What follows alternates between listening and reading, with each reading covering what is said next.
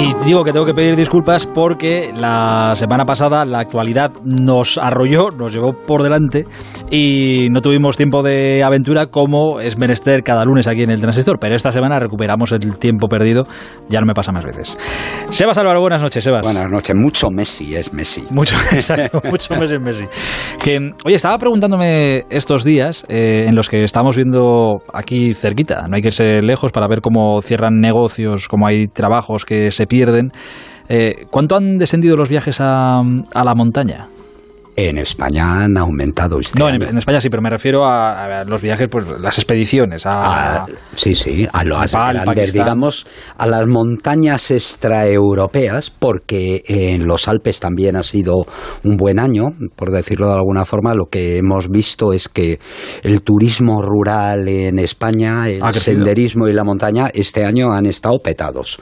El- el- me parece que lo estuvimos contando aquí, ¿no? Eh, Jaca, Benasque, la zona de picos de Europa eh, estaba llena de, de gente, yo, yo creo que bien, en el sentido de la gente con mascarilla y demás, y eso ha, mm, ha- ha venido muy bien sobre todo al sector hostelero que ha podido salvar el verano, yo creo que, que bien, de hecho. Claro, yo, me, me- yo me preguntaba por el, por, sobre todo por el sector hostelero, por toda la gente que vive de, de las expediciones en sitios como Nepal, como Pakistán. Estoy pensando en, en guías, en serpas que viven de, de ayudar, de lo que les paga la gente que va para subir a la montaña, etcétera, etcétera.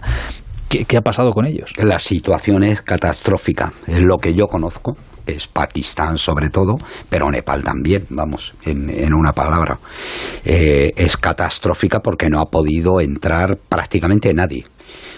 Por decir, ha habido una excepción que acaba de hacer el gobierno de Nepal con un príncipe de Bahrein que le va a permitir entrar, el resto de los países lo, lo tenemos prohibido, pero eh, le va a permitir entrar a, a hacer un intento al Manaslu. No habrá pagado casi nada el príncipe de Bahrein. Bueno, o conoce al, al, al- al- Sí, o tiene que- enchufe, pero vamos. o el que tiene enchufe en Nepal o ha pagado, que estas cosas generalmente se solventan así.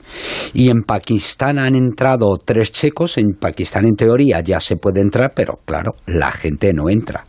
El- y, y yo sé que la situación en el norte no es mala del todo, aunque también me ayer me mandaron unas imágenes mm, terroríficas del, del Mojarrán. El, el Mojarrán es la festividad chiita más importante en el que sale la gente, se celebra el martirio de, de Hussein, el el que para ellos es como el profeta, vamos. Eh, y han salido decenas de miles de personas en la calle a, a- a darse eh, palmetadas en, en el pecho y con cadenas en la, en la espalda, lógicamente sin mascarilla, sin distancia social, en fin. Eh, ¿Ha, pero- ha golpeado fuerte el virus allí? en, en Pakistán sí, pero la zona norte eh, yo creo que muy poco. Ya- estuve contando aquí también cómo al parecer hay una proteína, la AC2, que tenemos en los pulmones, que es una de las vías de entrada del virus y que, y que al parecer en las aldeas por encima de 3.000 metros se hizo un estudio en Bolivia, en el Tíbet y en algún otro sitio, un estudio muy serio y parece que por encima de 3.000 metros la gente más o menos que está aclimatada también a, a la altitud, eh, la, la incidencia del virus ha sido mínimo. Pero claro, aunque se ha abierto la, la puerta de entrada al Karakorum, pero las expediciones no van. Eh, No es solamente que allí haya más o menos posibilidad de contagio, es que como la contagies no tienes un hospital Sí, los medios son los que son. digno donde ir y, y pasar una pandemia en Pakistán pues debe de ser una cosa muy dura. Así que sabemos esto del príncipe de Bahrein, que, que ha sido de ayer ¿eh? la noticia, y sabemos que hay tres checos intentando un pico de 7.000 metros en un lugar perdido de Pakistán que se llama el Muchu Yes. Eh, un, pico de 7.300 o 7.400 metros que no tiene ascensión a, día de hoy y poco más. Luego sí sé que depende de qué valle lógicamente cuanto más cerca de Escardú de la, de la población, pues la gente también se busca la vidilla, ¿no? Los eh, pueblos, las aldeas que viven más del ganado y, y, de tareas agrícolas, pues este año les ha tocado a toda la familia liarse allí, ¿no? Y, nosotros, que, el Valle de José le, conocemos muy bien porque llevamos 20 mm. años, lo que hemos hecho ha sido mandar dinero, sobre todo para las familias más pobres, para repartir, comida, sobre todo. Para repartir alimentos.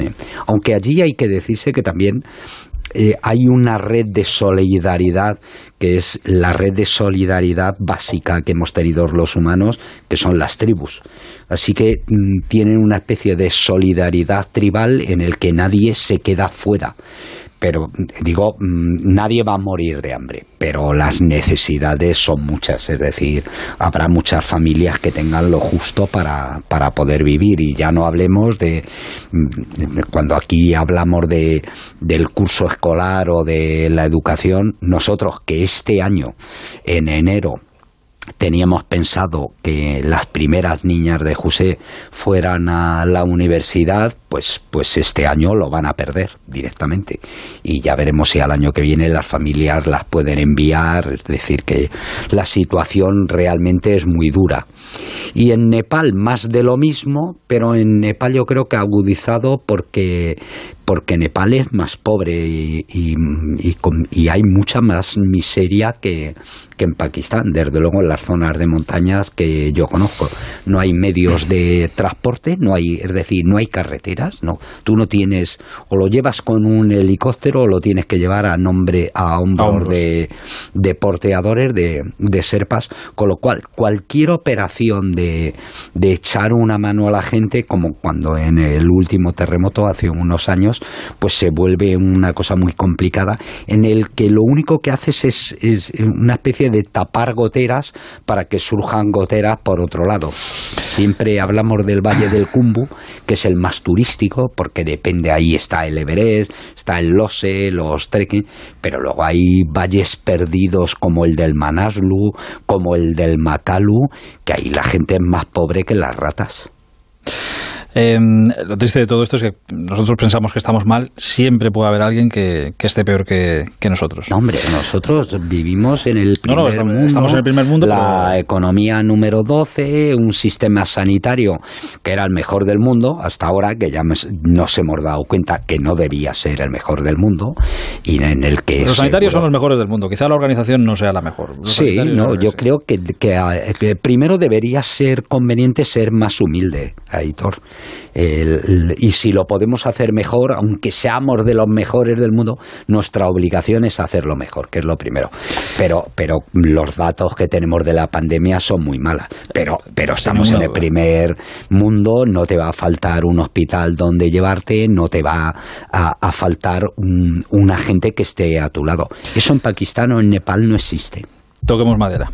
Em, quería eh, contarte esta noche un ejercicio que hago prácticamente todos los veranos y que este verano, por lo que sea, pues me ha marcado un poquito más por toda esta situación que, hemos vivido. Y que yo creo que es, es muy sano y, si lo probáis de verdad que es, es maravilla. Yo siempre me voy unos días a, eh, o casi todas las vacaciones, en verano a Cantabria a la montaña. Es una casita de un pueblo, a 20 minutos de Santander, pero no deja de ser montaña.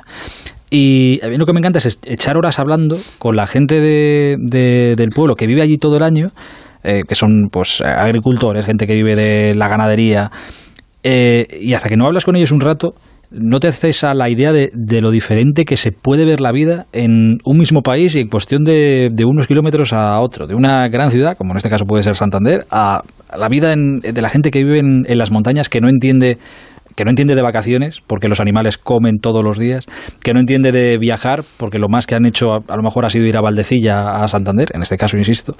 Es una vida completamente diferente y que te, que te lo dan todo. Teniendo lo que tienen, te lo dan todo. Es como...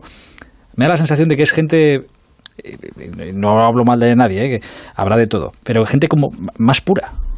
Eh, hombre, eh, primero, eh, se han pasado hasta hace tres días en términos de, de cuando hablamos de, de, una historia de un país, en este caso, aislados. Las montañas tienen una cualidad que aíslan a la gente y luego les proporcionan dureza al mismo tiempo, porque vivir en la montaña siempre ha sido muy, muy dura. Es gente dura. Y luego tienen tiempo para reflexionar, que hay muchas veces que no nos damos cuenta que a nosotros nos falta.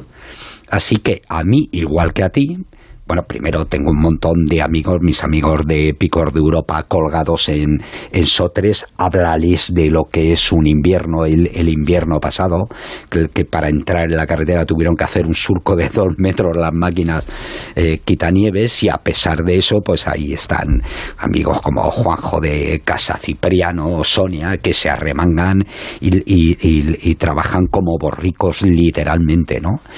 Y tienen esa sabiduría de las montañas. Yo cuando voy a, a Pakistán, igual que tú, pero allí mm, en, vez de cuatro días me voy dos meses, y convivo con mis viejos de, de José y te cuentan leyendas, porque además la tradición es oral. Eh, la única forma de saber algo es a través de la sabiduría de esa gente empapada de, de la dureza de los años que han pasado.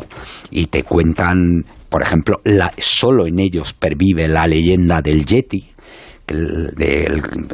que nosotros eh, oímos. El abominable hombre de las nieves. Eso es, o la leyenda de los fantasmas que salen de las grietas de los glaciares y de los leopardos de las nieves que en invierno se acercan al pueblo a comerles las ovejas. Es decir, es un mundo al margen del mundo que conocemos nosotros, lleno de sabiduría, llena de misterio, llena de leyendas y que desgraciadamente también estamos perdiendo, como, como los propios hielos de la Tierra, ¿no? Ojalá, ojalá eso no se pierda de verdad, porque es que a mí me hace muy feliz. Tienen, ellos tienen sus problemas, evidentemente, como tenemos todos, pero son problemas tan diferentes que no digo que la gente que vivimos en la ciudad seamos ni peores ni mejores, ni muchísimo menos, ¿eh? Pero es otra forma tan diferente de, ver la vida. Y, en todo caso tienes razón en, en, una cosa. Conviene, conviene ir a conocerlo y vivir con ellos, porque eso te enriquece también. Un rato de charla es un rato de, charla. Mira, hay un restaurante muy, muy chiquitín, pero muy chiquitín, que, ni siquiera te cobran con, con, tarjeta de crédito, o sea, tienes que pagar en efectivo, es muy chiquitín, igual tiene para, no sé, para 20 personas. Que se come, es el mejor sitio donde se come del mundo. y, y escuchaba este, sentado allí, tomando una cerveza en la puerta, escuchaba a gente que pasaba y le contaba a amigos que llegaban con ellos cómo lo habían conocido. no, pues yo vine aquí, me perdí, vine aquí a pedir una botella de agua, pero no tenía dinero, me la regalaron y me dijeron qué tal, y desde entonces vengo siempre y me tratan. Digo, es otra, es otra cosa. Sí. Es otra cosa. Sí, sí, claro que sí. Eh, la semana que viene. Es como la montaña no solamente escalar, sino conocer también nos enriquecer, compañero. Exacto. Es muy bonito. Gracias, Sebas. ¿eh? El lunes que viene más y mejor.